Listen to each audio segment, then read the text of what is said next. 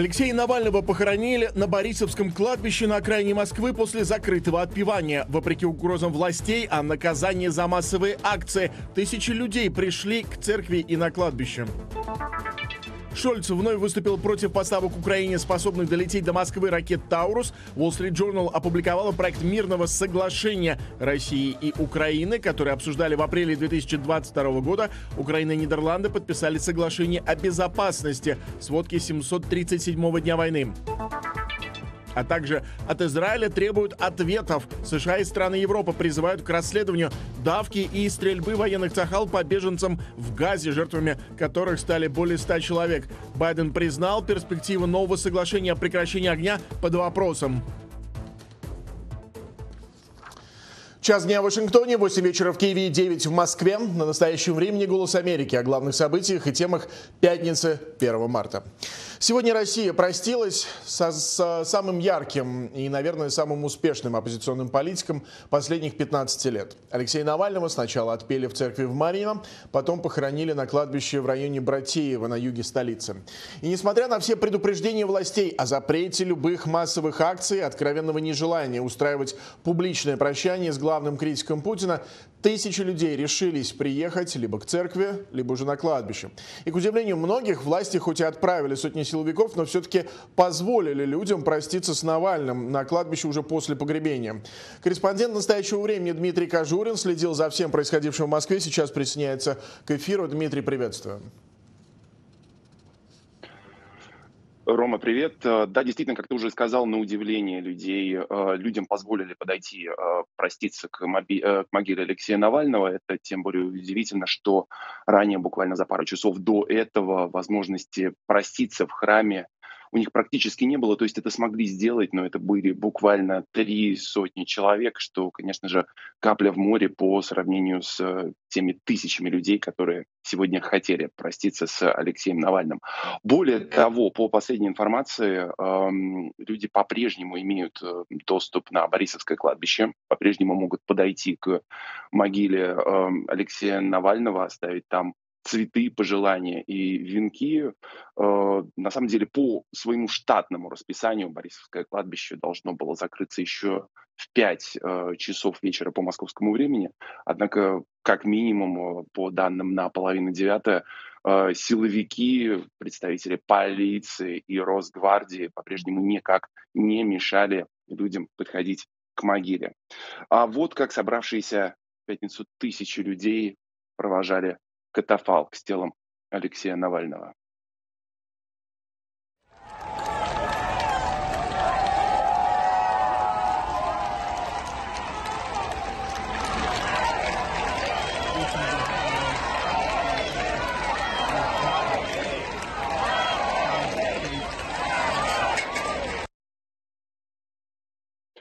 Самыми близкими людьми Алексея Навального, которые смогли проводить его в последний путь, э, стали его родители, которые в пятницу сопровождали его тело э, с утра и до момента погребения. Э, на всякий случай напомню, что Юлия Навальная, супруга Алексея, так же как и дети, не могут э, приехать в Россию под угрозой преследования, вероятно, даже ареста. Э, давайте посмотрим, как пришедшие люди приветствовали родителей Алексея Навального. Спасибо. Спасибо вам огромное. Спасибо. Спасибо вам. Спасибо за сына. Спасибо вам. Спасибо вам огромное. Терпение. Терпение. Простите.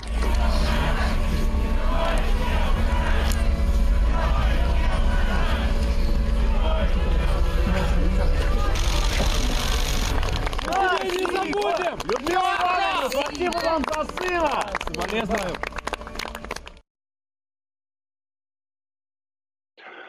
Прощение с Алексеем Навальным чуть было не прошло в атмосфере практически полной информационной изоляции, потому что была полностью заблокирована мобильная связь. Как выяснилось, в дальнейшем этим занимались сотрудники ФСО и ФСБ. Это было сделано специально по их э, заказу, но, тем не менее, э, благодаря крупным международным агентствам, которые работали с применением LiveView, проще сказать, передатчика, который работает с использованием большого количества сим-карт, все-таки трансляция шла, да, происходило это с подвисаниями, но, тем не менее, увидеть все основные моменты и, и с храма, и также с момента уже непосредственно погребения Алексея Навального все-таки удалось.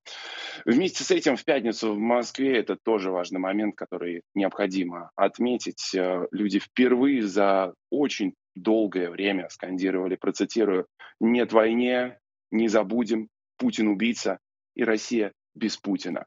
Вот как это было. Не забудем, не забудем, не забудем, не забудем.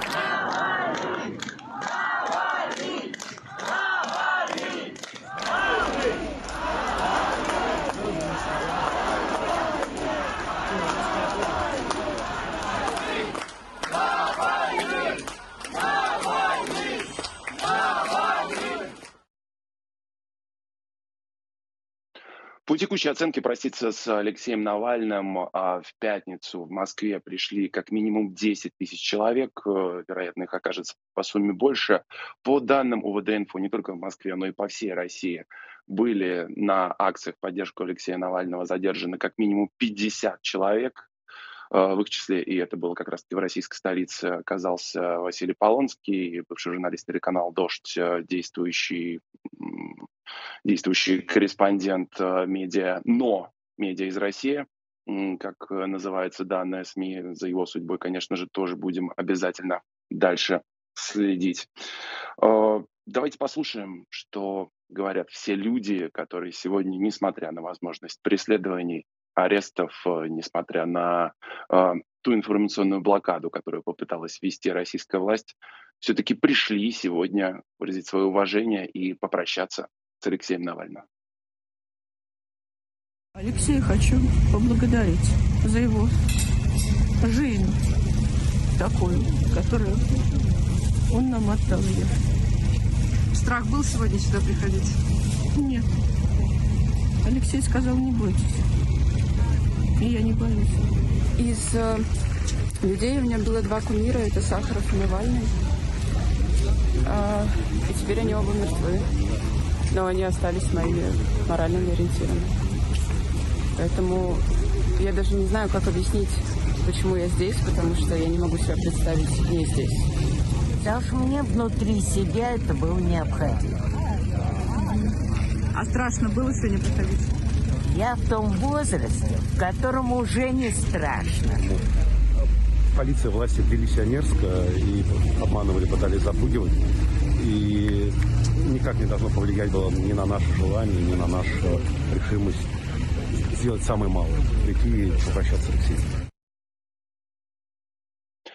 Это то, что сегодня происходило и, вероятно, еще продолжает происходить в российской столице и в других городах в связи с прощанием с Алексеем Навальным. Рома.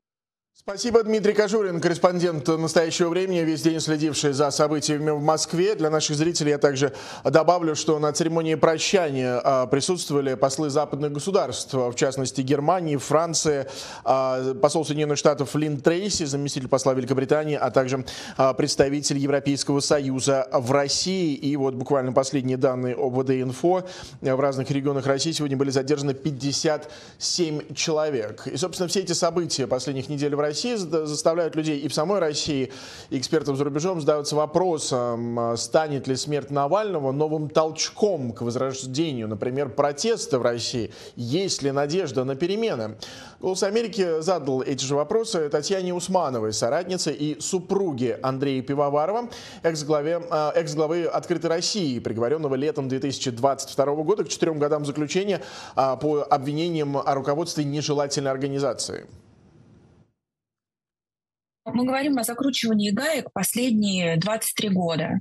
Когда люди говорят о том, что они хотят проснуться э, за день до 24 февраля, а, и намекают на то, что Россия была свободной да, или какой-то э, классной страной в этот момент. Это было не так. В этот момент уже сидел Навальный, с которым сегодня прощались. В это время уже в тюрьме находился а, мой муж Андрей Пивоваров и сотни других людей сидели за то, что они боролись за правду. Если отмотаем чуть-чуть назад, у нас до этого было болотное дело, у нас было московское дело.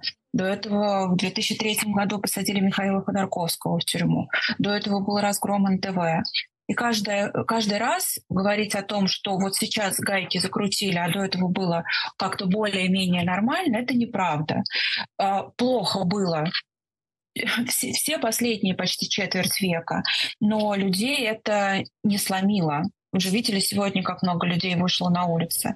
Поэтому и дальше у нас очень большой запас, запас прочности. И дальше мы будем жить по совести и делать все возможное для того, чтобы наши дети были счастливы, и все мы жили в свободной честной стране. Мы никогда не хотели никаких невиданных фантастических вещей. Мы просто хотели и хотим жить в нормальной стране, где можно говорить то, что ты хочешь, где можно жить в любви, в той семье, которую ты сам себе выбрал, и, и а, нич- ничего не бояться и жить открыто, и просто честно работать и учиться. Я считаю, что это какие-то базовые, базовые желания, базовые потребности человеческие. И, конечно, мы этого добьемся более чем уверенно. Я оптимистично смотрю на будущее. Мы живем в совершеннейшем аду, а, возможно, ситуация будет еще ухудшаться, но бесконечно это продолжаться не может. Ни одна диктатура не существовала вечно, и, а, и это тоже когда-то закончится, и очень надеюсь, что это закончится при моей жизни. И я более чем, более чем надеюсь на то, что мы скоро уже окажемся в той точке, когда те, кто хотят проститься, хотели проститься сегодня с Алексеем, но не смогли приехать в Россию, в Москву из-за страх, из-за возможных уголовных дел, да, из-за преследования или из-за уже существующих уголовных дел, а, мы все сможем оказаться в Москве и проститься с Алексеем, прийти на его могилу с цветами и вспомнить о том, как много он для нас, для всех сделал. Все происходившее сегодня в Москве прокомментировали и в, Евро... в Европейской комиссии. Там заявили, что препятствия, которые российские власти устроили для похорон Алексея Навального, только показывают, каким смелым и современным политиком он был. А сегодня же пресс-секретарь Кремля Дмитрий Песков заявил, что Кремль не будет давать оценку Навальному как политической фигуре, и Кремлю нечего сказать родным политикам. А узнаем больше о европейской реакции у корреспондента «Голоса Америки» в Брюсселе Валентина Васильевой. Валентина. Ром, привет. Паника и страх российских властей по поводу похорон Алексея Навального только подчеркивают его значимость как смелого современного политика и важность его антикоррупционной работы. Вот так на э, заявление пресс-секретаря Кремля Дмитрия Пескова отреагировал сегодня представитель Еврокомиссии Петр Стана. Напомню, Дмитрий Песков сегодня на вопрос журналистов заявил, что Кремль не может оценить э, Навального как политическую фигуру и Кремлю нечего сказать его родным живым. Вместе с тем а, Петр Стана также назвал смерть Навального в тюрьме политическим убийством и заявил, что препятствия, которые устроили власти его похоронам, показывают, что российские власти и дальше намерены это покрывать. Солидарность с семьей и сторонниками Навального выразил и пресс-секретарь главы Еврокомиссии Урсула фон дер Ляйн Эрик Мамер. То, что российские власти делают, очевидно показывает важность Навального как смелого современного политика. Значение его антикоррупционной работы только подчеркивает чистой паникой. То, что российские власти делают, очевидно показывает важность Навального как смелого современного политика. Значение его антикоррупционной работы только подчеркивается чистой паникой и страхом российских федеральных властей вокруг его похорон.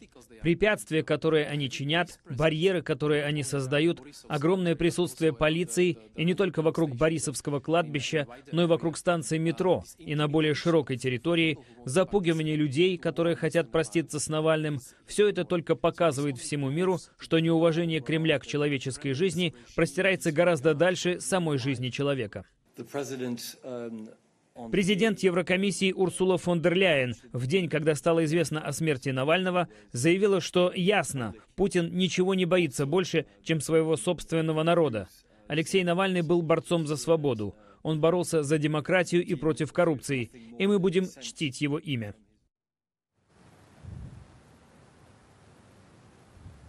В Еврокомиссии подчеркнули, что несмотря на препятствия, устроенные российскими властями, представители Евросоюза, в частности посол ЕС в России Ролан Галарак и дипломатические представители стран-участниц, в том числе Франции и Германии, присутствовали на похоронах. Также по поводу похорон сегодня высказался и канцлер Германии Олаф Шольц.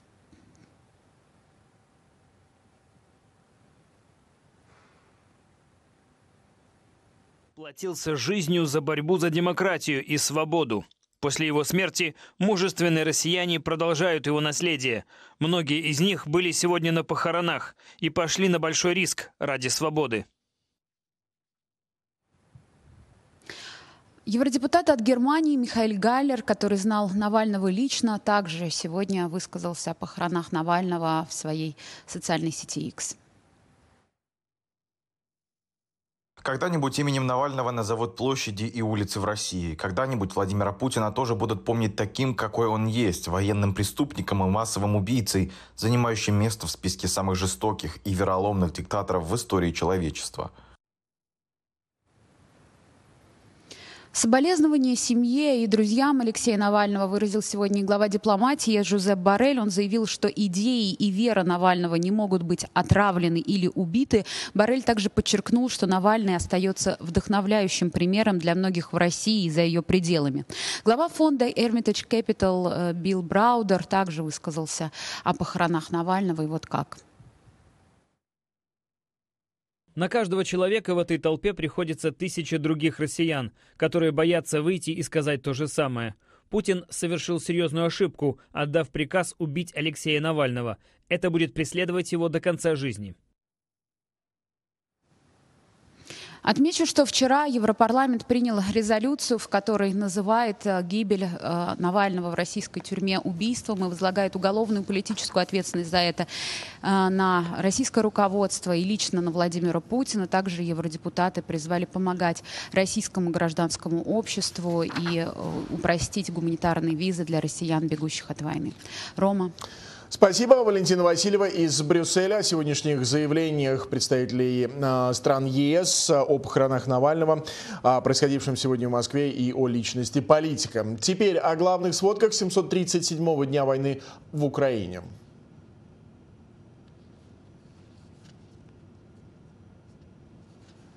Активно атакуют Часов Яр в 10 километрах от Бахмута в Донецкой области. По словам спикера пресс-службы оперативно-стратегической группировки войск Хортица Ильи Евлаша, Россия аккумулировала свои силы на востоке Украины. И сейчас происходит один из сильных рывков. Используют при этом различные типы вооружения, в частности авиацию. Доступ к Часовому Яру откроет врагу дорогу для продолжения их наступательных действий, плацдарм для наступления на Константиновку – и, конечно, основная цель в Донецкой области – это Краматорско-славянская агломерация. Поэтому враг не жалеет усилий. Украина атаковала дронами российский зенитный ракетно-пушечный комплекс «Панцирь-С-1» в Белгородской области. Об этом сообщило Главное управление разведки Украины и опубликовало видео случившегося. Как сообщается, двое российских военных получили ранения. Установка выведена из строя. Стоимость такого комплекса 15 миллионов долларов. Он предназначен для прикрытия военных и военно-промышленных объектов. Тем временем Россия обстреляла город Волчанск в Харьковской области. Прозвучало не меньше 30 взрывов. Разрушены жилые дома. Один человек пострадал. Всего же за прошедшие сутки произошло 83 боевых столкновения. Россия 142 раза обстреляла позиции украинских военных и населенные пункты из реактивных систем залпового огня. Нанесла 3 ракетных и 91 авиационный удар. Підрозділи повітряних сил. Подразделения воздушных сил Вооруженных сил Украины уничтожили три истребителя-бомбардировщика Су-34. Подразделения ракетных войск нанесли поражение по трем районам сосредоточения личного состава, вооружения и военной техники, трем реактивным системам залпового огня БМ-21 «Град». БМ-21 «Град». Украина не получит от Германии дальнобойные крылатые ракеты «Таурус», заявил канцлер Олаф Шольц и объяснил свою позицию. По его словам, дальнобойность ракеты 500 километров. И есть шанс, что она может поразить цель где-нибудь в Москве. А чтобы научить украинских военных правильно пользоваться этим оружием, нужно отправить в Украину немецких солдат, что, по словам Шольца, исключено. Оружие, которое даже не самое мощное, например, ракетная установка «Хаймарс», может гораздо больше, чем «Торус», имеет дальность действия 500 километров и при неправильном использовании может достичь цель где-нибудь в Москве. И на вопрос, что мы будем с ним делать и как его использовать, нельзя просто ответить самообнадеживающими лозунгами. Канада же готовится отправить своих военных инструкторов в Украину. В боевых действиях они принимать участие не будут. Об этом заявил министр обороны Канады Билл Блэр в интервью Торонто Стар. Он подтвердил, что идея отправки военных обсуждалась в начале этой недели в Париже, но Канада, как и другие страны НАТО, выступили против этого. Катерина Беседина и Елена Матусовская, «Голос Америки».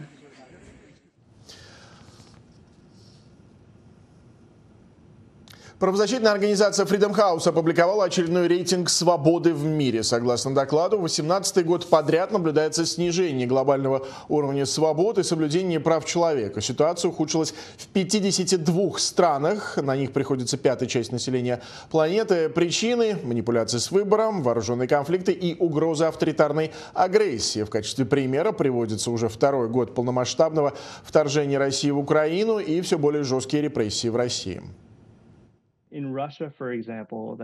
В России Владимир Путин почти наверняка выиграет предстоящие президентские выборы. Это произойдет после многих лет манипуляций и репрессий, которые исключили любую конкуренцию в стране. Режим вытеснил все независимые средства массовой информации и подавил любую возможность публичного или личного выражения мнений. Мы все хорошо знаем, на какие экстремальные меры пойдет Владимир Путин, чтобы исключить оппонентов. Напоминанием этого стало убийство Алексея Навального. Кремль, который уже два года ведет полномасштабную войну в Украине, также продолжает влиять на свободу в Украине как на оккупированных территориях, вроде Крыма или Донбасса, так и на территориях, которые контролируются киевским правительством и которые находятся в зоне военных действий, где люди вынуждены массово переезжать. Таким образом, автократии влияют на демократию не только в своих странах, но и по всему миру.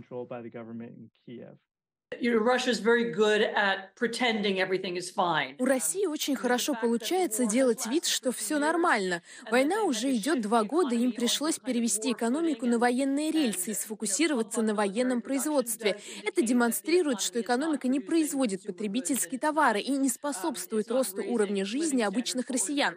Так что россияне платят огромную цену за эту войну, даже если они сами и не воюют you know, it's really time that the U.S. made use of Russia's frozen assets. You know, we, Это время, когда США должны воспользоваться российскими замороженными активами. Сейчас ясно, что ими нужно воспользоваться, чтобы выплатить репарации за все то, что Россия сделала в Украине. На протяжении двух лет войны украинцы оказывают финансовую помощь своей армии. Несмотря на сложную экономическую ситуацию, они по-прежнему помогают военным, а волонтеры ищут новые возможности для мобилизации общества. По данным Вооруженных сил Украины, за первые полтора года полномасштабного вторжения России украинцы пожертвовали своей армии более 2,5 миллиардов долларов. Мы бачимо, что украинцы... Украинцы, несмотря на все финансовые проблемы, оставляют хотя бы небольшую часть своих средств для пожертвования вооруженным силам. Нападение России мобилизовало украинское общество. Сразу после начала вторжения многие благотворительные организации стали получать рекордные суммы. За все 8 лет существования нашего фонда до вторжения мы собрали чуть больше 200 миллионов украинских гривен. А потом только за один день, 2 марта 2022 года, это в начале вторжения, нам перечислили 340 миллионов гривен. Карпенко работает в одном из крупнейших благотворительных фондов Украины, который помогает армии. По его словам, после двух лет войны поток пожертвований хоть и несколько сократился, но все еще остается значительным, а волонтеры все более творчески подходят к своей работе. Я начал петь каверы популярных песен, переделывая их на тему благотворительности, хотя я не певец. Идея перепеть песню Гровера Вашингтона «Just the two of us» на новый лад пришла комику Василию Байдаку, когда он захотел собрать крупную сумму для фронта. Нужна была пушка против дронов стоимостью 500 тысяч гривен. Я понимал, что собрать эти деньги нужно очень быстро, поэтому мне нужно было придумать что-то такое, чтобы оно стало вирусным в Инстаграме и других соцсетях. Успех кавера превзошел все ожидания. Необходимая сумма была собрана за несколько часов. У активистки Ярославы Кравченко из фонда «Все по 10» другой подход. Она просит украинцев о небольших пожертвованиях. Неважно, сколько у вас денег, но если вы жертвуете, например, 10 гривен в день, это четверть доллара, и делаете это каждый день, то вы всегда будете чувствовать свою причастность к приближению победы. Благодаря этим небольшим пожертвованиям Кравченко удается собрать по 10 тысяч гривен в день. Сегодня основной способ сбора пожертвований среди украинцев – это специальный инструмент, созданный в цифровом банке «Монобанк». По сути, он представляет собой цифровую свинью-копилку для мелочи, привязанную к вашему счету. В вопросе перевода денег есть одна проблема. Когда вы посылаете их на чью-то дебетовую карту, банковская система может ограничить размер и число таких транзакций в день. По словам волонтеров, за минувшие два года сбор средств на благотворительность в Украине стал более структурированным. Украинцы, в свою очередь, говорят, что определяют финансовые приоритеты, понимая, для того, чтобы жить в свободной стране, им необходимо поддерживать армию, несмотря на сложную экономическую ситуацию. К другим темам дня мировые лидеры и ООН призывают провести расследование а, после трагедии накануне, когда более 100 палестинцев были убиты, пытаясь получить гуманитарную помощь в Газа-Сити. Об этом заявил в частности президент Франции Эммануэль Макрон. Президент США признал, что перспективы скорого достижения соглашений между Израилем и Хамас о новом прекращении огня и обмене заложниками и заключенными теперь под вопросом. Президент Франции Эммануэль Макрон на своей странице в социальной сети X прокомментировал вчерашний расстрел палестинцев, ожидавших доставки гуманитарной помощи в секторе Газа. Французский лидер призвал к прекращению огня. Глубокое возмущение вызывают кадры, поступающие из Газа, где израильские солдаты открывают огонь по мирным жителям. Я выражаю решительное осуждение этих обстрелов и призываю к правде, справедливости и уважению к международному праву. Ситуация в секторе Газа ужасна. Все гражданское население должно быть защищено. Необходимо немедленно прекратить огонь, чтобы обеспечить возможность распределения гуманитарной помощи. По данным Министерства здравоохранения сектора Газа, контролируемого группировкой Хамас, в результате обстрела погибло по меньшей мере 112 человек. Как пишет NBC News, израильские официальные лица оспаривают число погибших, но своих цифр не называют, продолжая настаивать, что люди погибли в результате давки. CBC сообщает, что генеральный секретарь ООН Антонио Гутерриш, а также власти Германии призвали провести независимое расследование случившегося. Сообщения из Газа приводят меня в шок. Израильская армия должна полностью объяснить, как могла произойти массовая паника и стрельба. Агентство Рейтер сообщает, что Европейский Союз объявил, что на следующей неделе выплатит 50 миллионов евро агентству ООН для помощи палестинским беженцам. Это произошло после того, как агентство ООН согласилось разрешить экспертам, назначенным ЕС, проверять процесс отбора персонала на предмет выявления экстремистов.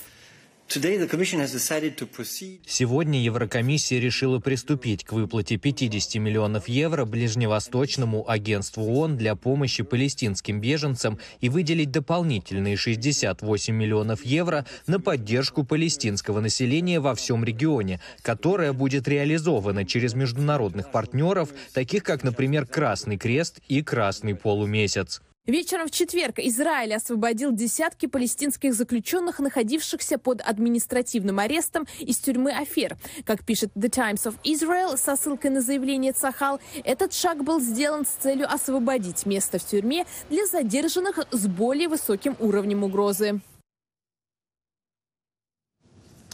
Трагедию в Газа-Сити накануне вечером обсуждал также Совет Безопасности ООН. 14 из 15 членов Совбеза выступили за осуждение действий Израиля в специальном заявлении. Однако США документ заблокировали. По словам посла США при ООН эм, Роберта Вуда, мы не располагаем всеми необходимыми фактами с места инцидента. Uh, Генеральный секретарь осуждает инцидент на севере Газы, в результате которого более ста человек, по сообщениям, погибли или были ранены, когда пытались получить жизненно важную помощь. Отчаявшиеся жители Газы нуждаются в немедленной помощи, в том числе те, кто находится в окруженной северной части Газы, куда ООН не может доставлять гумпомощь уже более недели. Генеральный секретарь повторяет свой призыв к немедленному гуманитарному прекращению огня и безусловному освобождению освобождению всех заложников, находящихся в Газе. Uh, Это возмутительное массовое убийство – свидетельство того, что пока Совет Безопасности парализован и накладывает вето, цена этому – жизнь палестинцев. Необходимо немедленное прекращение огня. Я даже сказал постоянному представителю Соединенных Штатов при ООН, ничто не должно вас останавливать, если вы имеете влияние на Израиль. Добейтесь одностороннего прекращения огня на любой период по вашему выбору. Для этого вам не нужна резолюция Совета Безопасности. Президент США Джо Байден принимает сегодня в Белом доме премьер-министра Италии Джорджио Мелони, а СМИ в Америке обсуждают итоги поездки Байдена и Трампа на границу с Мексикой. Подключим к эфиру Вадима Оленчева. Вадим, приветствую. Ждем детали. Да, Роман, спасибо. Э, действительно, вот прямо в эти минуты здесь, в Белом доме, должна начаться встреча. Простите, забыл свои очки. Э, должна начаться встреча э, президента Байдена, Байдена с премьер-министром Италии Джорджией Мелони. И вот мы знаем, что сейчас Италия председательствует в Большой Семерке, поэтому визит премьер-министра в Вашингтон так важен, поскольку Джо Байден пытается убедить сейчас Евросоюз и по-прежнему Киев смотрел республиканцы закрытые. И в законопроекте о финансировании, который уже одобрен, мы согласны, не раз 60 миллиардов долларов усмотрены на Украину. И как помним, прошлые премьер-министр Джамил сети суда проводил очередную консультацию я приношу извинения нашим зрителям за технические неполадки и проблемы со звуком. Я попрошу уточнить, э, будем ли мы возвращаться к этой теме. Пока же подключим к нашему эфиру Наталку Писню, которая работает на Капиталистском холме и готова сообщить о развязке, наконец, по крайней мере, временно споров о а, финансировании работы правительства Соединенных Штатов. Накануне обе палаты Конгресса все-таки приняли соответствующие резолюции. Демократы рады тому, что придет, а, удалось избежать остановки работы правительства. Республиканцы ультраправого толка продолжают настаивать, что все-таки предпочли бы кризис с приостановкой работы правительства, но лишь бы э, добиться снижения госрасходов. Наталка Писня присоединяется к эфиру. Коллега верно, это решение только временного характера, и накануне обе палаты, в первую очередь Нижняя палата, затем за ней и Сенат, рассмотрели и поддержали резолюцию о продлении э, финансирования работы правительства и, как следствие, перенесении сроков возможного следующего шатдауна на 8 и 22 марта, учитывая, что теперь этот процесс двухступенчатый. 320 законодателей поддержали эту резолюцию, и, соответственно, 99 членов Нижней палаты выступили против. Давайте посмотрим, как республиканцы республиканцы и демократы комментировали свои позиции. Еще одна резолюция о продлении финансирования правительства, которая утверждает уровень расходов, на котором настаивают демократы и их политические приоритеты, была одобрена без моего голоса. Республиканское большинство Нижней Палаты не оправдало ожидания. Я возвращаю мое прозвище для Палаты представителей – Палата лицемеров. Четвертый раз во время работы этого созыва Конгресса я поддержала резолюцию для избежания правительственного шатдауна, который был в руках экстремальных республиканцев, поддерживающих политику «Сделаем Америку снова великой». Американский народ не может позволить себе остановку работы правительства. Именно поэтому я присоединился к большинству моих коллег, чтобы поддержать резолюцию о продлении финансирования работы правительства. Она позволит ему функционировать и даст руководству Конгресса больше времени для того, чтобы прийти к досрочной договоренности. Соответственно, следующими рассматривали резолюцию о продлении работы правительства уже в Верхней Палате, и там 77 сенаторов от обеих партий, то есть и республиканцы, и демократы, поддержали э, такой сценарий. Соответственно, 13 выступили против. Давайте посмотрим.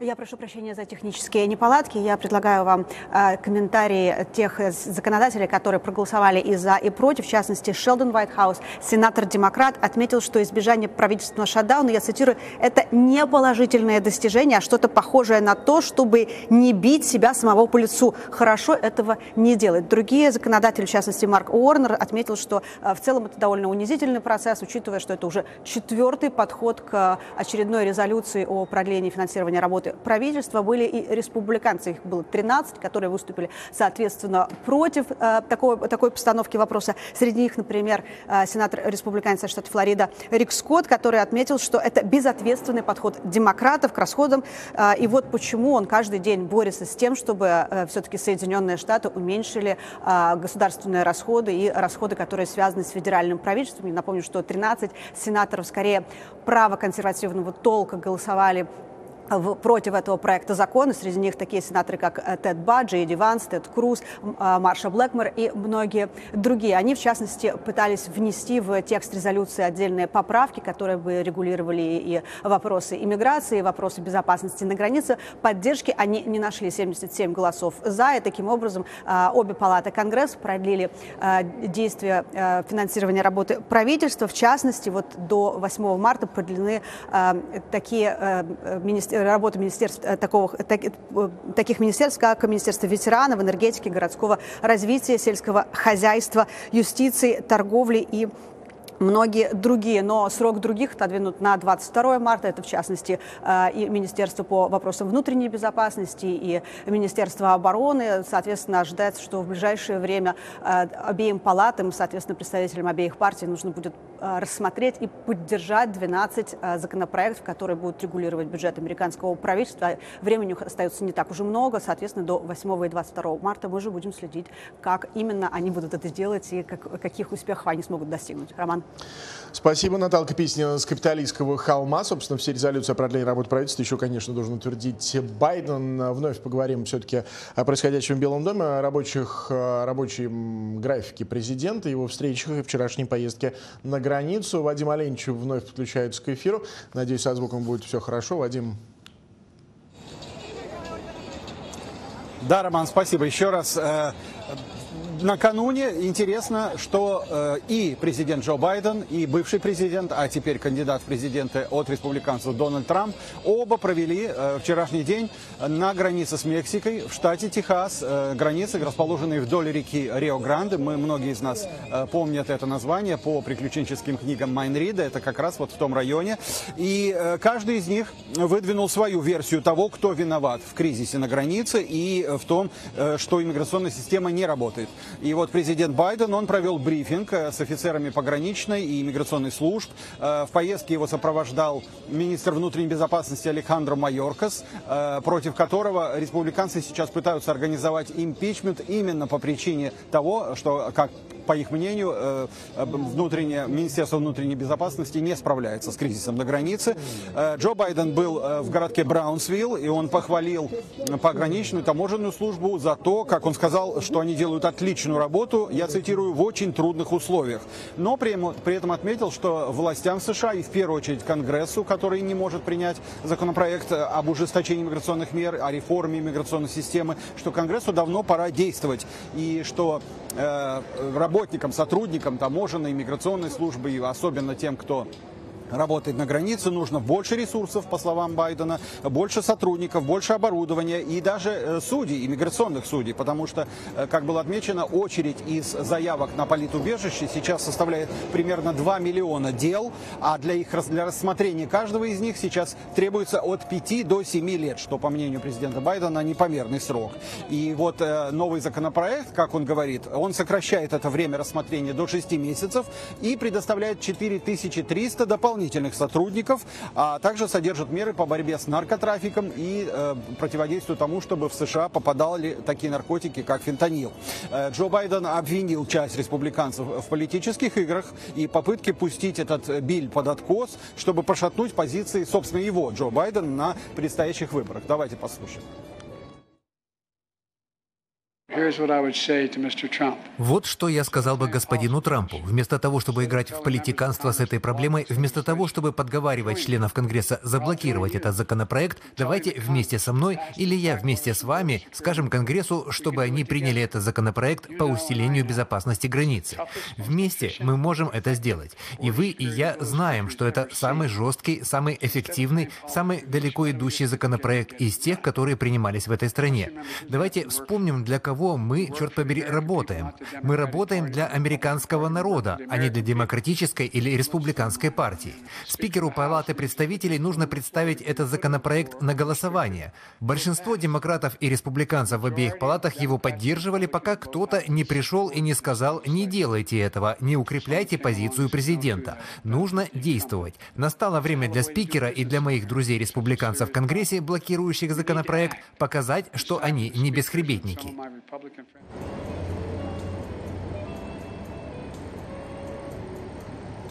И вот интересно, что в это же время, но на расстоянии в 480 километров от городка Браунсвилл, но тоже на границе в Техасе, на границе с Мексикой, э, находился Дональд Трамп, э, который посетил пограничный переход Eagle Pass. Это самый загруженный в настоящее время переход.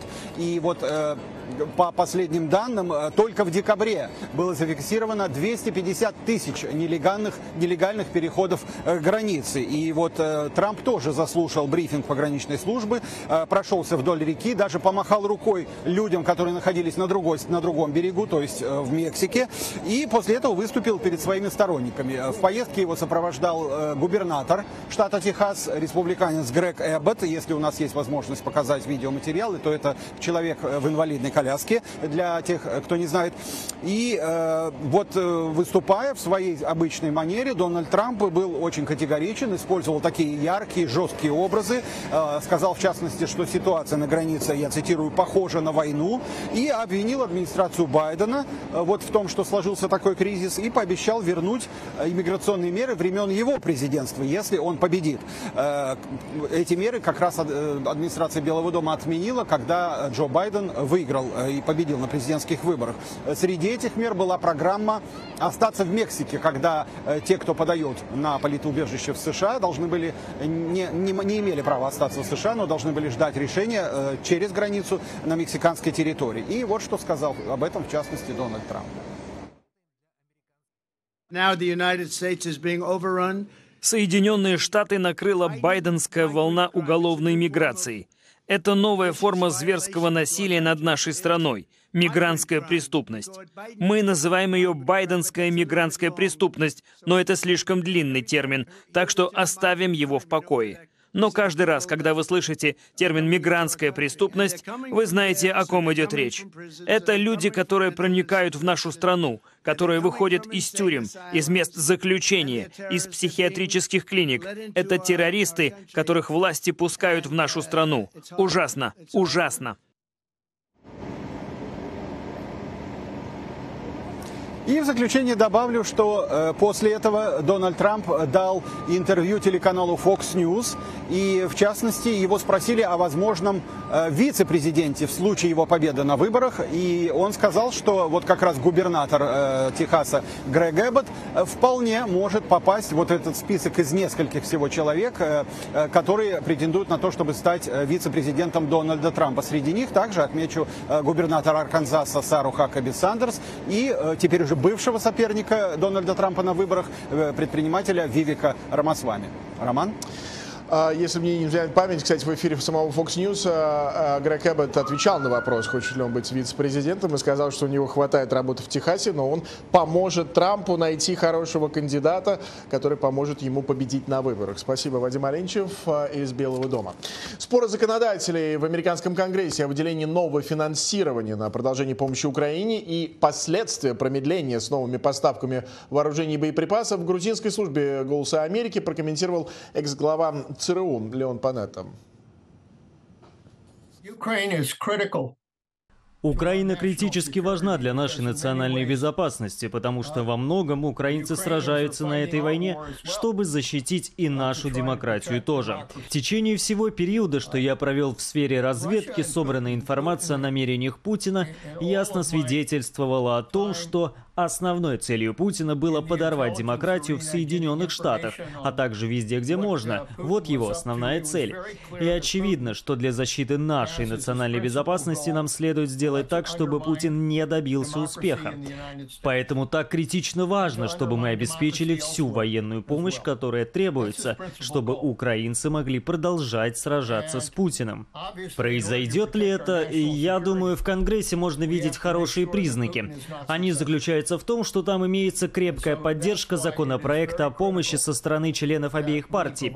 Как-никак Сенат принял его подавляющим большинством, 70 голосов «за» или даже больше.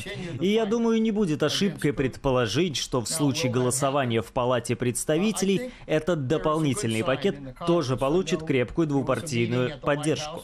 Так что ключевой момент здесь это убедить спикера Палаты представителей в том, что поставить этот вопрос на голосование критически важно для нашей национальной безопасности. Мне кажется, в итоге спикер Джонсон должен понять, если он не сможет обеспечить это голосование и на него, и на республиканскую партию будут смотреть как на людей, поощряющих Путина. Не думаю, что они этого хотят. Если они планируют сохранить за собой контроль в Палате представителей, позволить рассматривать себя как сторонника Путина, а не Украины, будет очень плохой стратегией. Поэтому я уверен, что в конце концов в Палате представителей этот вопрос все-таки будет решен путем голосования. В Вашингтон на первый белорусский бизнес-форум сегодня съехались представители диаспоры со всей Америки и из других стран мира.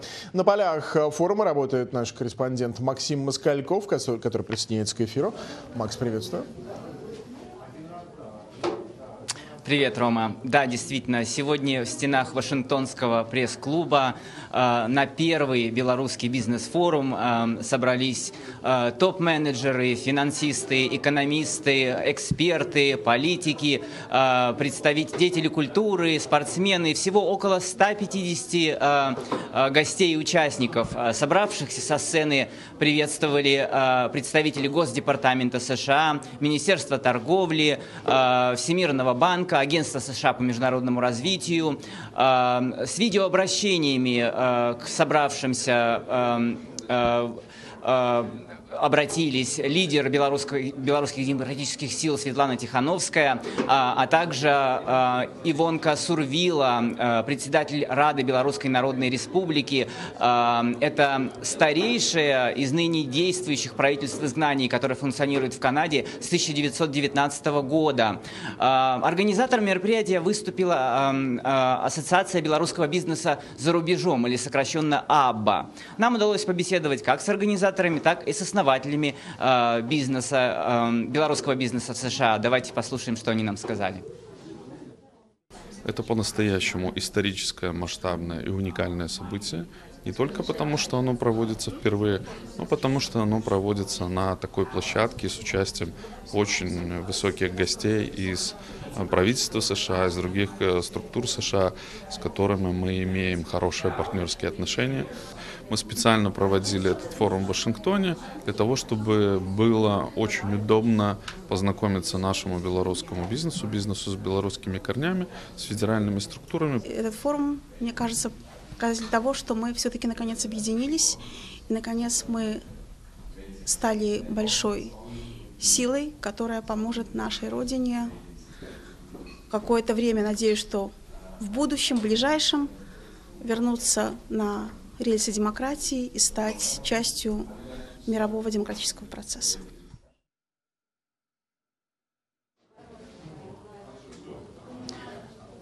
Ну, на форуме присутствуют не только представители белорусской диаспоры США, но и многих других стран мира. А, например, нам удалось побеседовать с представительницей Белорусско-Канадского альянса, а также с руководителем благотворительной организации Soul, которая базируется в, в Литве. Если до 2020 года в основном наша работа была связана с, больше с культурой, с э, какими-то детскими проектами, с поддержкой национальных э, традиций, то сейчас очень много мы помогаем людям, которые уезжают или ищут помощи для своих родственников и ищут какой-то легализации в Канаде. И в то же время мы видим, что люди, которые уже давно в Канаде, многие из них осознали себя белорусами, стали гордиться своей страной и хотят э, больше участвовать в общественной жизни. Фонд солидарности Байсол был создан в 2020 году на волне э, противодействия тем репрессиям, которые происходили в стране, на волне э, сопротивления украденным выборам 2020 года. И за это время мы прошли достаточно большой путь. Начинали мы э, с того, что помогали уволенным и э, помогали стихийно сформировавшимся стачком на предприятиях. Впоследствии добавились у нас программы поддержки локальных инициатив, гроссрут инициатив, которые э, также спонтанно начали появляться в Беларуси, оживать. А, также мы помогаем семьям политзаключенных, и у нас есть еще отдельное ноу-хау. Э, мы умеем эвакуировать людей из э, опасных мест, то есть в данном случае, если человек находится под уголовным преследованием, мы знаем, как сделать так, чтобы он оказался в безопасном месте. В общей сложности наша организация собрала за этот срок с 2020 года и передала жертвам репрессий около 6 миллионов долларов. Прямо сейчас, например, мы ведем такую кампанию по поддержке женщин-политзаключенных, приуроченную к 8 марта, Дню солидарности женщин. Форум продлится сегодня до позднего вечера. Рома. Спасибо. Максим э, Москальков о сегодняшнем бизнес-форуме, э, представитель белорусской диаспоры. А, герой нашего следующего сюжета. После решения Верховного суда о признании экстремистским международного движения ЛГБТ сказал, ЛГБТ снова загнали в шкаф. Он переехал вынужденно из Москвы в Нью-Йорк, но не оставил правозащитной деятельности. Я, как психиатр, не могу ставить России, я как правозащитник лучше России поставлю диагноз «диктаторская страна с явными чертами фашизма». Больная страна, надеюсь, выздоровеет. Это лечится. Константин Анатольевич Байков, врач-психиатр, юрист-правозащитник. Полгода назад пересек границу с Мексикой и запросил политического убежища в США. Байков помог тысячам людей через мемориал, ОВД-инфо и дело ЛГБТ+. Все эти организации ликвидированы, заблокированы или распущены в России, а несуществующее международное движение ЛГБТ решением Верховного суда РФ признано экстремистским. Вы сейчас продолжаете свою защиту? Да, безусловно. Я, я не хочу останавливаться. От, отсюда возможности меньше. Я не могу взять подзащитного за руку, не могу с ним пойти в суд, не могу его сопровождать в полицию, где необходимо. Но я что-то могу делать дистанционно, я это делаю. Сейчас его возможности ограничены жилым отсеком в приюте для мигрантов в Бруклине. Шумоизоляция не очень, зато бесплатный быстрый интернет. Я живу в э, приюте для бездомных людей, как бы такой лагерь палаточный. Живут все в таких шатрах на взлетной полосе на аэродроме. У меня есть э, еда бесплатная, есть там э, вода горячая, душ. Я, в принципе, ну, счастлив, что я нахожусь на свободе. Это временные трудности. Байкову звонят бывшие подопечные, те, кто не смог, не успел уехать до вступления в силу решения Верховного суда о полном запрете ЛГБТ. Признать международное общественное движение ЛГБТ и его структурные подразделения экстремистскими. Очень много было звонков как раз, когда было принято вот это последнее решение суда. Это де-факто показывает, что, мягко говоря, мы не то, что не нужны, мы здесь должны умереть. У человека два варианта есть в России сейчас это тихонечко жить, не заявляя никак о себе, куда указывает государство, вот в шкаф заперевшись, или как-то бороться, сохраняя свое достоинство, все-таки неуютное место в шкафу, либо уезжать. Известному в России защитнику трансгендерных персон решение об отъезде далось непросто. Последние, особенно полгода, я жил в тревоге. Я опасался обыска. Я его реально опасался. Я опасался за свое здоровье, потому что ну, мне могли поколотить за то, что я защищаю ЛГБТ.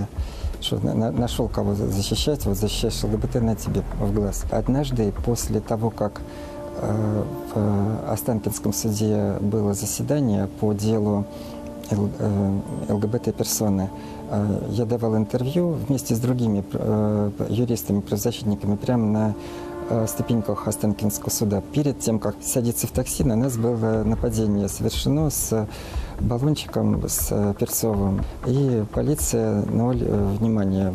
И, видимо, какие-то гомофобы вычислили, где я живу. Они стали приходить ко мне под дверь, записки какие-то с, разные все время было, был текст. Смысл такой, что там, чтобы я убирался, и стали яйцами под дверь кидать, какие-то там помидоры. Мои дети все это оттирали. Вот. И я понял, что нужно, короче, уезжать, то прибьют. Константин Байков оказался в Нью-Йорке с тремя детьми и всего тысячей долларов в кармане. Когда переходили границу, моему старшему сыну было 17 лет, сейчас ему 18. А младшей моей дочке, ей 14. Э, сыну э, среднему 15, они сейчас входят в школу в США. Что касается, где я живу, на правозащите невозможно заработать какие-то э, деньги. И вообще это как бы, ну, как бы от сердца должно исходить. Его сердце болит за каждого, кто обращался в организацию «Дело ЛГБТ+,» хотя обращений этих стало в два раза меньше. О чем это говорит? Это не говорит о том, что стало меньше тех, кто хочет обратиться за помощью. Их, наоборот, стало больше гораздо. Просто люди стали бояться обращаться даже в профильные организации. Но сейчас, вот, когда идет война, называемая СВО, и когда идет такая травля ЛГБТ-людей, когда государство сделало их своими врагами, объявило недочеловеками фактически, как в гитлеровской Германии, все замерло и поселился страх. Конечно, суицидальные настроения, они повышаются у человека, когда постоянно тревога, тревога, тревога есть. Потом будет депрессия обязательно и, возможно, э, нехорошее размышление о том, э, зачем я живу. Для тех, кто меня слышит э, из ЛГБТ персон. Обязательно нужно выбирать все хорошее, обязательно нужно выбирать жизнь, и обязательно все это плохое пройдет. Я знаю, что каждый диктаторский режим когда-либо падает, когда-либо страна становится свободной. И я обязательно вернусь в свободную Россию. И я думаю, что многие люди, которые меня сейчас слышат, думают так же и повторяют мысленно эти мои слова. И напоследок, э, кратко о том, как завершают неделю американские финансовые площадки. Владимир Ленский в эфире из Нью-Йорка. Коллега. Приветствую, Роман.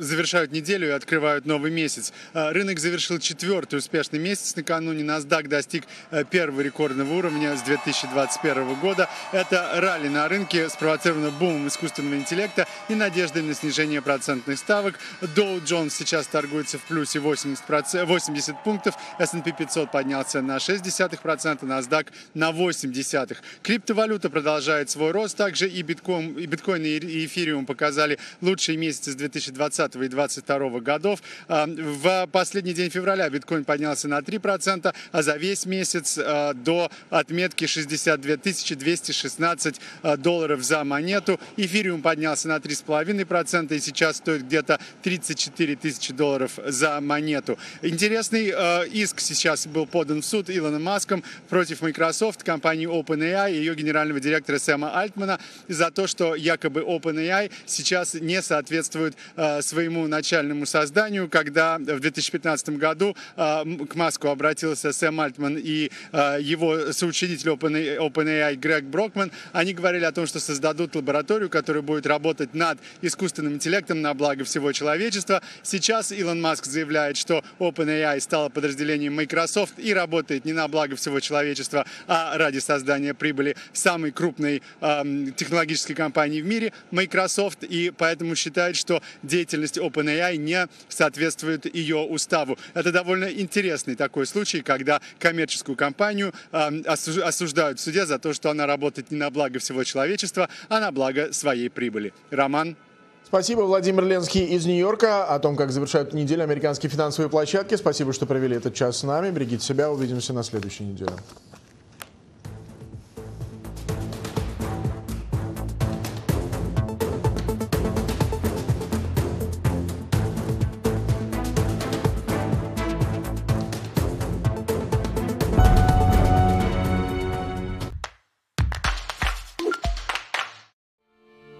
В конце Второй мировой войны целые города по всей Европе лежали в руинах. Миллионы мирных граждан только что пережили от воздушных бомбардировок. Но какова была жизнь тех людей, которые лишились всего во время войны? Как восстановить и вернуть к жизни город, который был разрушен? Поскольку город был уничтожен на 85%, Варшава стала мировым символом апокалипсиса –